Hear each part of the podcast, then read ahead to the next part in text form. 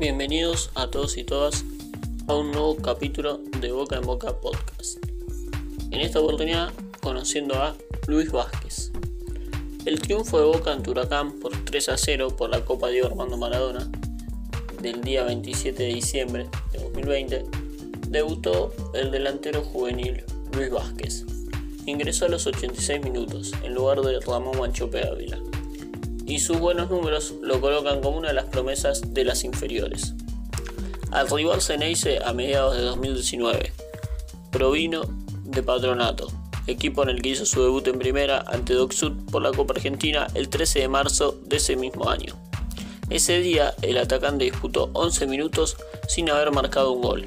En la sexta división del conjunto Entre Ríos, el delantero de 19 años se destacó con 14 goles en 2018. Desde su arribo al Ceneice, durante la gestión de Nicolás Burdizo como manager,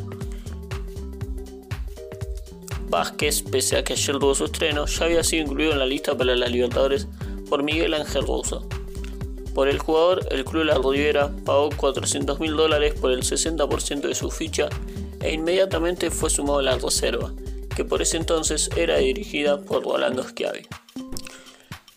Es admirador de Lewandowski y supo integrar la fila de las selecciones juveniles, habiendo formado parte de la sub-18, además de haber sido recientemente convocado a la sub-20 para comenzar los trabajos de cara al Sudamericano de Colombia del año próximo. Esto fue un nuevo episodio de Conociendo a Luis Vázquez. Espero que les haya gustado y nos vemos la próxima.